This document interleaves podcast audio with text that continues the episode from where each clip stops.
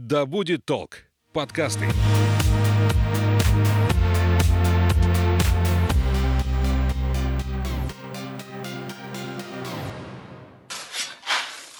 Надо, чтобы вы себя оценили со всех сторон, начиная с физической, да, своей подготовки и готовностью жить, как вы говорите, вот в этих вот, да, жестких условиях, там, палатка, умывание на улице, туалет в виде ямки земле, потому что люди иногда приезжают и, и уезжают через день, а то и через три, говорят, нет, не мое, я не могу жить в таких бесчеловечных условиях. А кто-то залипает буквально и начинает э, ездить в эти экспедиции. Археология – это не Индиана Джонс.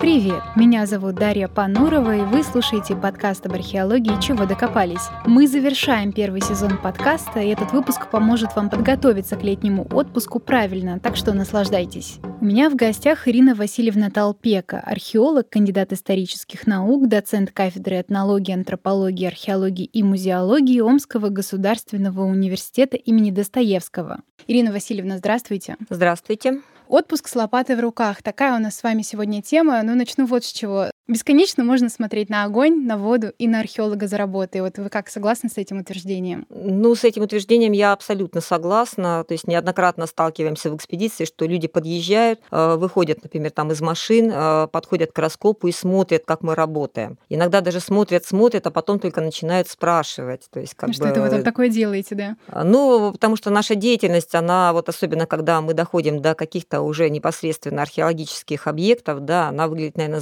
завораживающе завораживающий. То есть сидит человек с кисточкой, со шпательком, с шилом и что-то там ковыряет, отметает. То есть как бы это вот такая нудная, медленная работа, очень тщательная. Поэтому она и медленная, потому что мы работаем очень тщательно. Хотя есть, конечно, и работа с лопатой.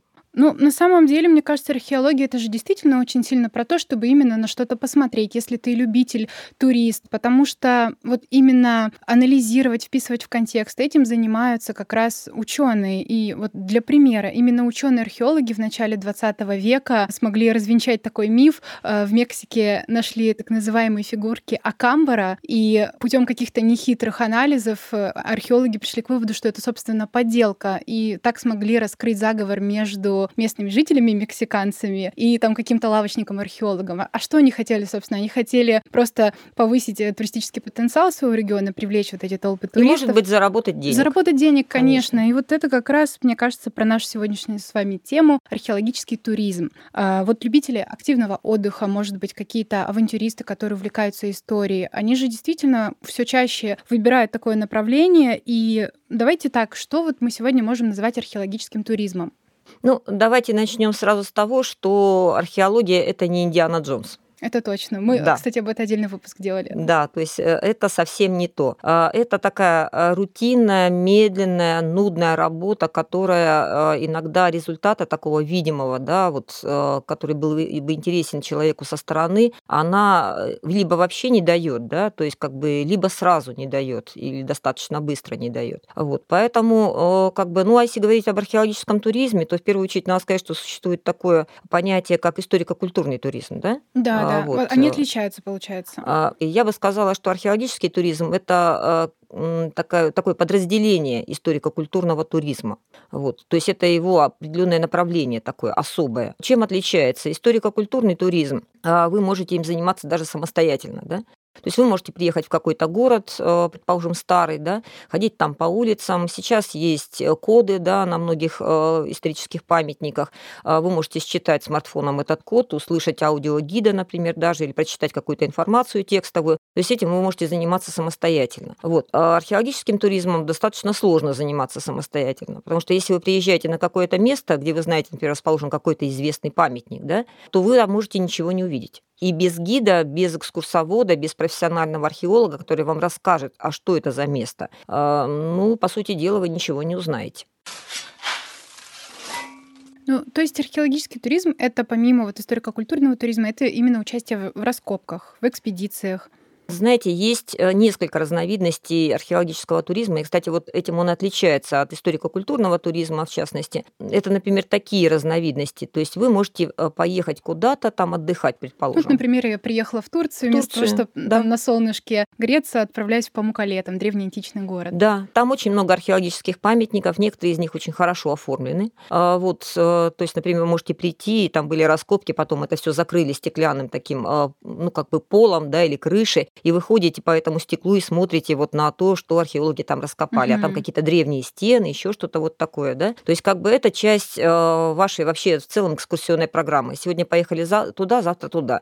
То есть археологический туризм может быть такой составляющей, да, а потом и на пляже позагорали. Вот. Э, другой вариант археологического туризма, когда вы отправляетесь непосредственно в археологический тур. А, а такие у нас есть в России, как есть, я понимаю. конечно, да, есть. У нас есть замечательные места, к сожалению, на нашу огромную Россию их очень мало. Не мест таких по значимости мало, а мало мест оформленных э, вот, и доступных для вот такого типа археологического туризма. Но тем не менее они есть. Э, есть, например, замечательный памятник Костенки.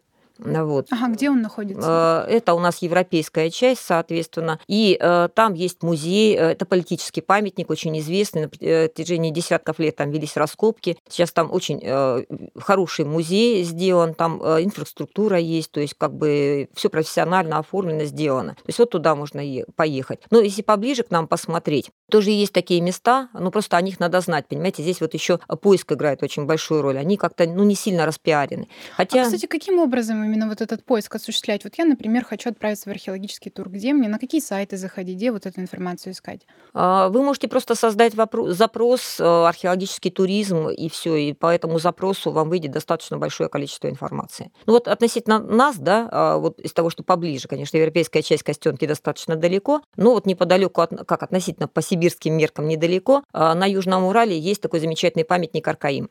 Угу. Вот. Но я думаю, что про него, наверное, многие слышали, может быть, кто-то там даже бывал. Вот э, там э, было открыто городище э, эпохи бронзы, ну такое укрепленное поселение. А потом был открыт еще ряд таких городищ, укрепленных поселений. И, в общем, сейчас по факту уже не описывая всю вот эту вот историю, да, там создан э, парк историко-культурно-археологический. Там создана вся инфраструктура, то есть там можно приехать комфортно жить, э, например, в домиках, да, то есть благоустроенных. Там можно жить в палатках, то есть как вы захотите, в принципе. Там есть все необходимое для того, чтобы, ну, почувствовать чувствовать себя нормальным археологическим туристом. То есть такой отдых в диких условиях, но с комфортом, потому что обычно экспедиции — это же немножко спартанские условия, это там жизнь в палатке, костры, вот такое. Да, а тут вот это именно в данном случае будет археологический тур. И такие туры организуются, в частности, вот из Челябинска вы можете взять такой тур, в среднем можно поехать на один день, но это практически нереально там за один день что-то посмотреть, потому что туда ехать почти целый день надо, вот от Челябинска. Ну вот на три дня обычно устраивается, это стоит в районе 10 тысяч, там с проживанием, с питанием, с проездом, с экскурсоводом, в общем, совсем вместе.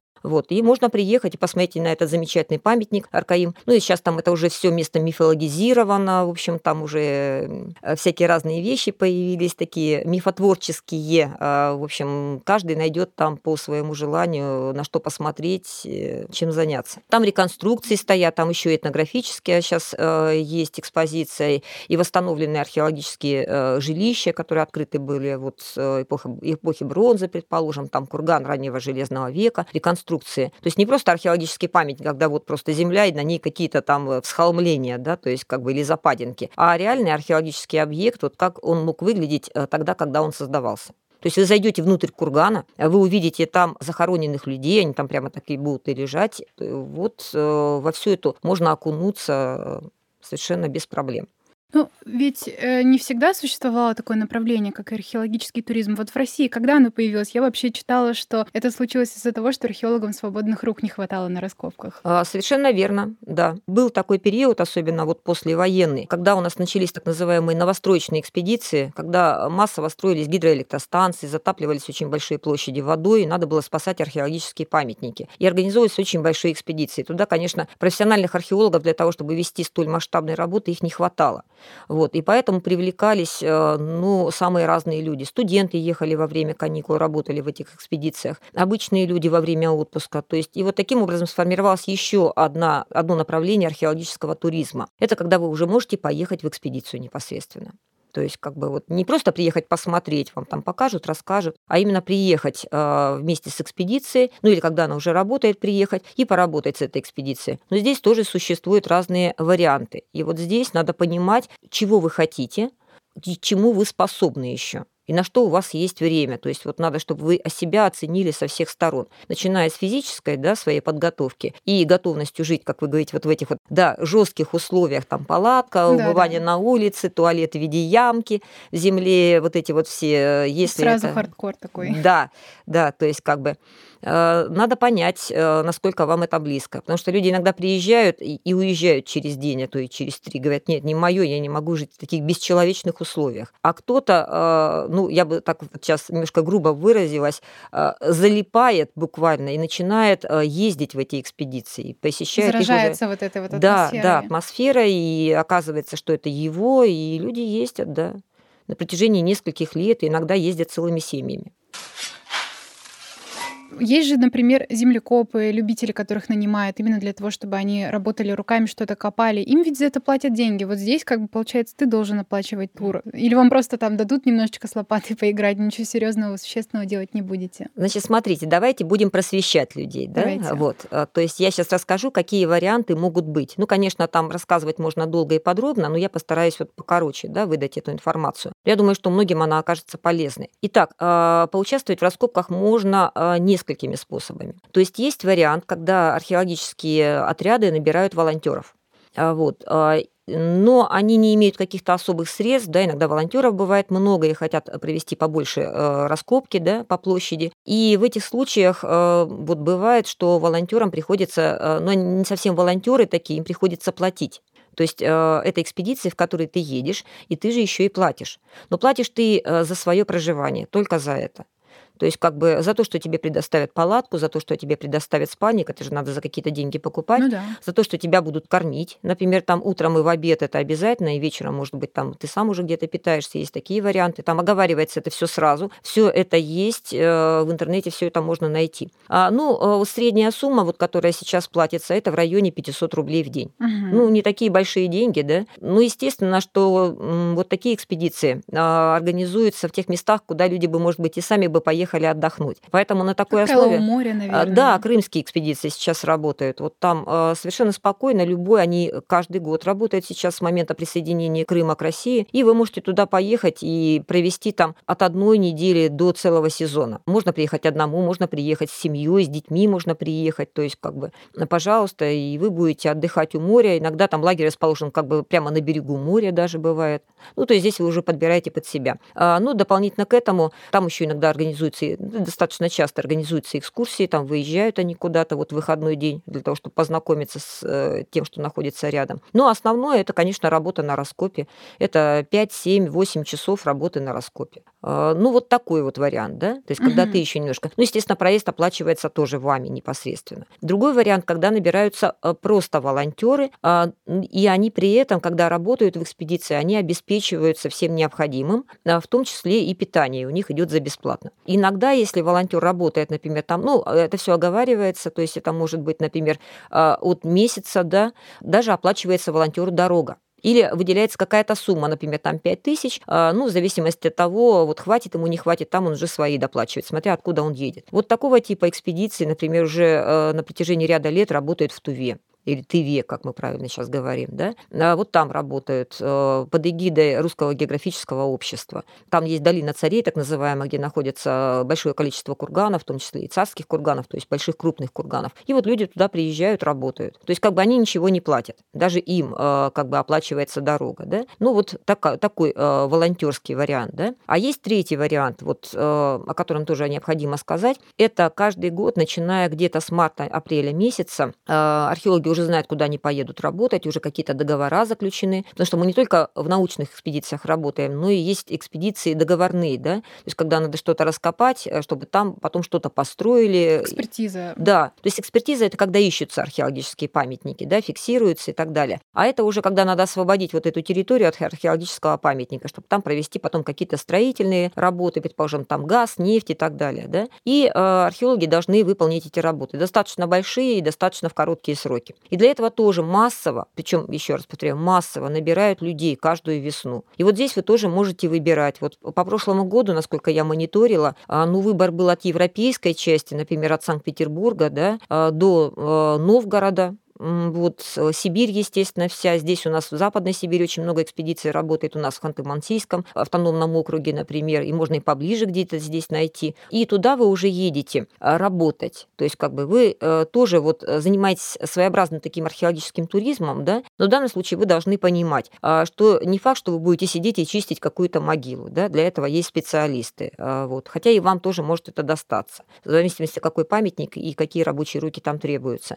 А, но в основном это, конечно, будет работа с лопатой. Вот. Но зато за, за нее вы можете получить достаточно неплохие деньги. А, от тысячи рублей в день можно заработать, ну, да. от тысячи до двух тысяч рублей в день. Этим активно пользуются студенты. То есть таким образом летом зарабатывают деньги. Вот три разновидности, а тут уж выбирать каждому, а, ну, э, на что он способен и чего он хочет. Да? На неделю выехать и побыть э, на берегу моря, да, и что-то там покопать. Вот. Или заработать э, тысяч пятьдесят-сорок в месяц, да, то есть как бы, ну и заодно и прикоснуться к археологии. Основная масса таких экспедиций работает июнь, июль, август. А, летом. Ну, да, ну, конечно. Но можно и, соответственно, у нас где-то захватываемый октябрь. То есть, как бы, и там, э, конечно, цена оплаты возрастает. Там уже от двух тысяч идет.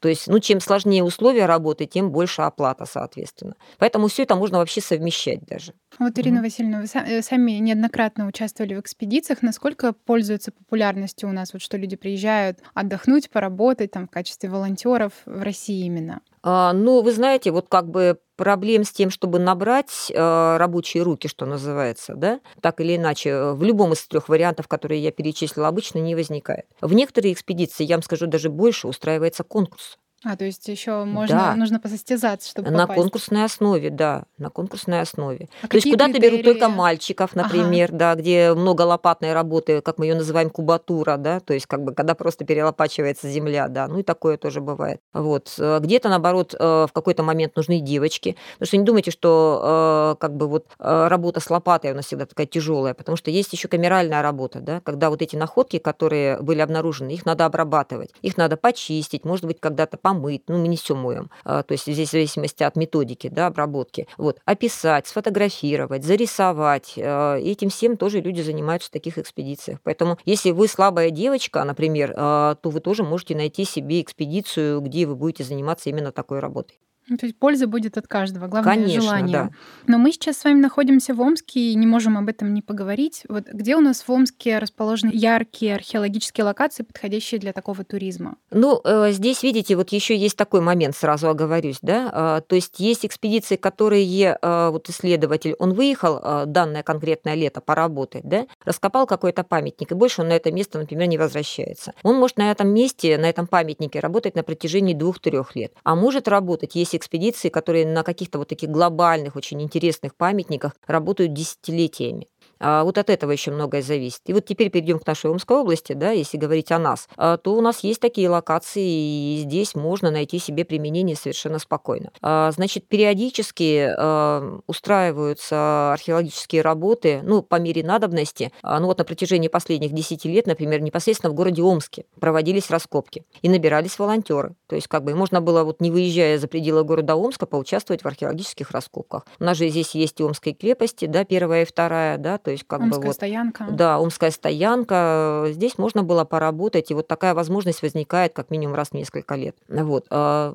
потом у нас есть места еще... Ну, вообще, надо понимать, что в основном все таки археология – это а, про выезд да, за пределы города, хотя много и в городских условиях ведется работ археологических. Так вот, у нас а, очень хорошая локация существует в городе Тара. А, Тарская крепость, которая исследуется Сергеем Филипповичем Татауровым на протяжении уже многих лет. А, там раскопки проводятся ежегодно. Туда ездят наши студенты на практику, работают, там туда приезжает практика Томского университета, но лишние руки никогда лишними не бывают. У Сергея Филипповича работают там и школьники, соответственно, тарские. Иногда просто люди могут попроситься в экспедицию. То есть не обязательно должно быть что-то такое организованное. Да? Можно, зная об этом, просто обратиться. У нас у всех есть возможности для обращения обращение, да, то есть через ВК найти человека или каким-то другим образом, и спросить, можно мне, я такой-то, такой-то, можно мне приехать к вам в экспедицию, я хочу поработать, какие вот могут быть условия. А может быть, человек еще из себя представляет что-то э, такое, что э, заинтересует руководителя. Может, он хорошо фотографирует, да, а, или э, он еще что-то такое умеет. И таким образом можно поработать. То есть в городе Таре, пожалуйста, каждый год, ну уж, по крайней мере, приехать туда и посмотреть на раскопки, а там всегда есть что посмотреть, потому что Тарская крепость – это достаточно поздний памятник, да, это 17-18 век, и э, там э, сохранились достаточно хорошо э, различные деревянные сооружения, вплоть до деревянных мостовых, срубов. Очень интересные вещи они там находят, которые у нас вот в более ранних памятниках не сохраняются. Поэтому там можно приехать, ну, так скажем, с разной целью археологического туризма. Как посмотреть на раскопки, и мы никогда не отказываем в том, чтобы показать, рассказать, то есть как бы мы всегда за популяризацию. Точно так же можно и поучаствовать. А вот как подготовиться к такому необычному туру? Ведь работать преимущественно придется руками, да и к тому же, наверное, нужна какая-то физическая форма. Ну, это естественно. То есть, как бы надо быть готовым, во-первых, э, к таким достаточно э, ну, э, суровым условиям проживания. Как я вот уже сказала про Тару, как правило, они там живут в достаточно комфортных условиях. То есть, это, ну, вот, например, там на стадионе, да, там есть помещение для спортсменов, и археологи живут там. То есть, экспедиция живет там. Там есть, естественно, горячая вода, ну и душ душ, э, то есть как бы все комфортно. Вот. Э, питаются столовой, то есть как бы это вот такой очень хороший вариант э, экспедиционный. А есть и у нас другие локации в Омской области. Например, у нас каждый год, вот последние несколько лет, работает экспедиция в Черноозерье, это Саргатский район. А там ведутся раскопки политического памятника, единственного Черноозерья-2, единственного у нас на территории Омской области. Вот. И там уже совершенно другая ситуация. Туда тоже можно приехать в качестве вот такого волонтера, договорившись с руководителями. Это Татьяна Татьяна Александровна Горбунова и Ирина Викторовна Шмидт, э, сотрудники и преподаватель нашего Омского государственного университета имени Достоевского. Э, туда тоже можно также приехать, но там совершенно другая ситуация. Это уже непосредственно жизнь в палатках, э, где-то комары, работа лопатой, то есть как бы вот весь обычный археологический быт, что называется, без прикрас. Но многих это устраивает и вполне, то есть, видите, вот уже мы нашли с вами две локации, да, э, где можно побывать на раскопках в Омской области. А еще у нас есть замечательное место Окунева. Ну, угу, про Окунева, я думаю, у нас да, все конечно. знают, да, то есть э, сакральный центр э, всего мира или Западной пуп Сибири, земли. пуп земли, да, и все и же с ним. А, но очень многие не знают, что Окунева – это археологический микрорайон очень богатый археологическими памятниками. Там на сегодняшний день известно уже свыше 30 археологических памятников.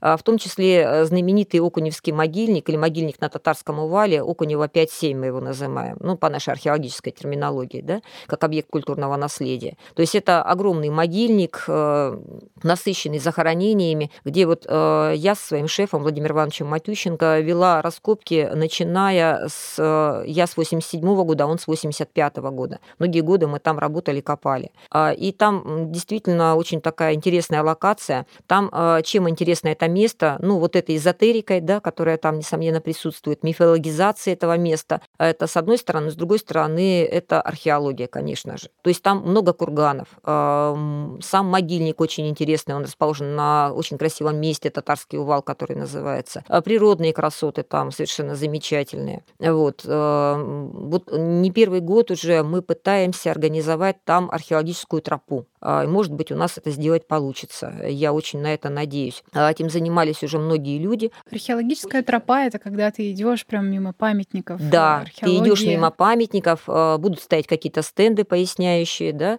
ту или иную ситуацию. Вот тебе рассказывают, что вот здесь такой-то памятник, вот здесь вы видите курганы, это курганы средневековые, например, а вот эти курганы раннего железного века, а вот это вот могильник, на котором раскопано свыше 200 могил, начиная от инеолита, то есть это время где-то от 5000 э, лет назад, да, э, и заканчивая поздним средневековьем, это чуть больше 300 тысяч, 300 лет назад, да, то есть как бы это все лежат пластами здесь вот э, люди захороненные, то есть это вот само по себе такое сакральное место, да, а, и на этом же татарском увале на краю располагалось культовое место переходного времени от раннего железного века к, от эпохи бронзы к раннему железному веку, то есть там очень интересная локация, и вот я проводила там экскурсии, вот когда мы там работали, а, ну, для того, чтобы там рассказать хотя бы какие-то общие вещи, ну, на это надо потратить где-то час-полтора, не меньше. Но если вы туда приедете самостоятельно посмотреть на археологию, да, а, ну, какая-то плюшка на земле, да, да. то есть э, какой-то холмик, какой камень. что это, да, что это, к чему это. А мы же знаем массу археологических э, историй, массу археологических баек, да, то есть как бы знаем материал, э, который там был обнаружен, а там были найдены уникальнейшие вещи. Вот. И, кстати, вот опять сейчас возник интерес к Окуневу очень большой и в профессиональной среде в том числе, потому что там местным жителям были найдены три бронзовых копья, великолепнейших совершенно, случайная находка. И спасибо ему большому, большое этому человеку, что он передал их в музей. Сейчас они находятся на экспертизе в Музее просвещения города Омска. Да, вот. не каждый же сообразит еще, что это какая-то да, ценность. Да, то есть нет, ну как бы сообразить, что это ценность, глядя на эти копья, можно любому человеку. Ага. Другое дело, что надо понять, что это историческая ценность, и что надо ей поделиться с учеными, а не спрятать куда-то для себя, да, в свою личную коллекцию или вообще кому-то продать. Вот э, такие вещи, к сожалению, страшные, но они происходят, да. И вот хорошо, когда сознательные люди, э, обнаруживая случайно такие вещи, они делятся со всеми, да, и эти вещи становятся становятся доступными, мы можем все на них посмотреть. И вот сейчас идет речь о том, чтобы в Окуне воссоздать свой музей. А, где будут выставлены вот эти экспонаты. Ну, таким образом, археологическая составляющая э, Окуневская, она будет многократно усилена, конечно. То есть если а, там соединить археологическую тропу или историка природную, ну, как бы мы ее не назвали, потому что там природные красоты тоже совершенно замечательные, и вот этот вот музей, и саму вот эту локацию Окуневскую, да, которая сформировалась вот на протяжении последних лет, но это замечательное место для туристической деятельности и для того, чтобы люди туда приезжали и узнавали узнавали. А не только про то, что инопланетяне прилетали и что-то тут сделали, да? Но оказывается, что люди-то там жили задолго до этого, жили, осваивали эту территорию. И услышать о том, как они осваивали, что они там делали, где они там жили, как хоронили своих умерших. А, по-моему, может быть, даже интереснее там какой-то мистики, на самом деле. А кому как, но мне кажется, надо объединять вот эти вот вещи, да, кому-то интересно одно, кому-то другое, а, но надо обязательно как бы выходить на реальность, да. Мистика, она мистика, а археология – это реальность. Вот а, мы, археологи, ничего не придумываем а, и ничего не прячем, в чем нас иногда обвиняют. А мы то, что находим, то интерпретируем. Поэтому как бы мы за правду вот, э, всегда. И вот этого нам хочется донести до всех людей. Потому что, знаете, иногда такая фраза расхожая есть, археологи все скрывают. Мы вот ничего не, не скрываем, да. Э, да, часто нам это говорят, да, вот это уже мифологема такая. Археологи все скрывают, археологи все прячут. Что найдут ценного, все спрячут. А нам говорят, что мы находим только э, там какие-то кусочки керамики, ну, кусочки глины обожженные, разрушенных сосудов, да, что-то. Нет, конечно, в музее все, но там все прячем, да, по сейфам, по каким-то. Нет, все ценные находки, они выставляются, чтобы люди могли прийти, увидеть в музее и понять, э, что это вот и есть история нашего края, да и она уходит э, в достаточно глубокую древность. Ну вот э, последний момент, да, на котором хотелось бы очень остановиться. Недавно мы отмечали 200-летие Омской области, да? 200-летие. А памятник Черноозерье-2, о котором я говорила, а ему около 12 тысяч лет то есть э, возраст, да, то есть с этого момента зафиксирована научно началась жизнь людей на нашей территории а скорее всего и раньше, потому что у нас есть еще замечательная устишимская кость, бедренная кость древнего человека, возраст которой около 45 тысяч лет. Но люди же этого в большинстве своем, к сожалению, не знают и даже не представляют, э, что вот в такую глубину уходит история Омской области. Угу. Ну вот э, к вопросу о найденном. И если я в ходе такой э, экспедиции найду какую-то находку, я могу и себе оставить? А, ну, а, однозначно, я вот сейчас вот, может быть, повеселю а, тех, кто будет это слушать, ну, тырить по карманам это очень нехорошо, да. Сразу предупреждаю. Да, да, то есть все, что найдено, во-первых, должно то, что найдено, находиться на своем месте до тех пор, пока оно не будет зафиксировано. То есть мы не хватаем находку, ура, смотрите, какая классная вещь, да, мы ее обязательно зафиксируем. Это и фотофиксация, это и фиксация с помощью специальных приборов, да, нанесение на план, описание и так далее. То есть есть как бы все находки в обязательном порядке собираются, потому что не всегда ты вот что-то там в земле можешь понять сразу, что это такое, да, э, там это может быть запачкано, да, как-то там закрыто какими-то отложениями и так далее. Поэтому нужна камеральная обработка, иногда и лабораторная потом обработка. Поэтому собирается, как правило, все. И что-то взять себе, ну, э, в некоторых случаях, ну, самое главное, нельзя брать это без разрешения, да, вот, сразу это оговорим. А, но в некоторых случаях, вот э, в том же самом Крыму, да, если ведутся раскопки какого-то античного памятника, а, то э, там идет массовая керамика, то есть ее очень большое количество.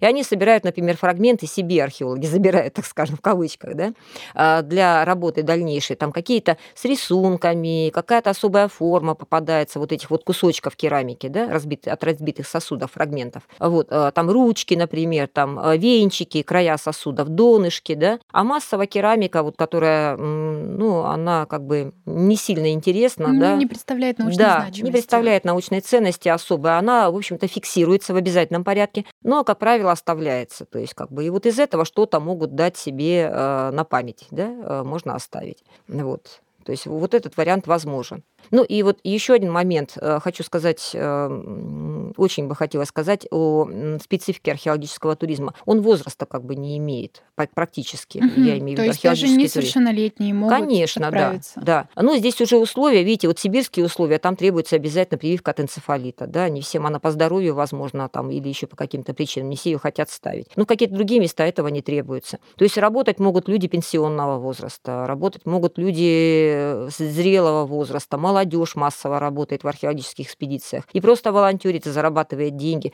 Приезжают семьи с детьми. А, ну вот а, на моей памяти, в моей экспедиции самые маленькие дети, это которые работали, соответственно, это вот э, класса шестого. То есть с них тоже э, может быть э, прок определенный, mm-hmm. да, то есть как бы. Вот, поэтому археологический туризм, он очень разнообразен, и этим, наверное, он хорош. Потому что действительно, ну, каждый может себе найти по возможностям что-то и по душе. Что ж, спасибо за беседу, Ирина Васильевна, было очень интересно. А, спасибо вам, спасибо, что поднимаете такую замечательную тему, пропагандируете археологию, потому что действительно, ну вот мы сейчас с вами видим, да, что как бы история, она же занимает в нашей жизни действительно очень большую роль, играет в нашей жизни очень большую роль. И э, надо, чтобы это понимание было как можно у большего количества людей. И история наша не начинается с момента, вот, э, знаете, по Сибири есть еще такой тоже распространенный миф, э, что история сибирская началась э, с прихода сюда русских. Нет, на протяжении многих, не, даже не тысяч лет, даже не десятков, а сотен тысяч лет, например, у нас в Сибири здесь уже жили люди. А, предковые формы людей, они оставили какие-то следы своего проживания. А, поэтому история, она уходит очень глубоко. И, конечно, надо, ну, чтобы хотя бы какие-то общие знания были. А я напоминаю, вы слушали подкаст об археологии «Чего докопались?» и в гостях у нас была археолог и кандидат исторических наук Ирина Васильевна Толпека. Спасибо, что были с нами. Отличного вам отпуска и археологического сезона. Услышимся осенью.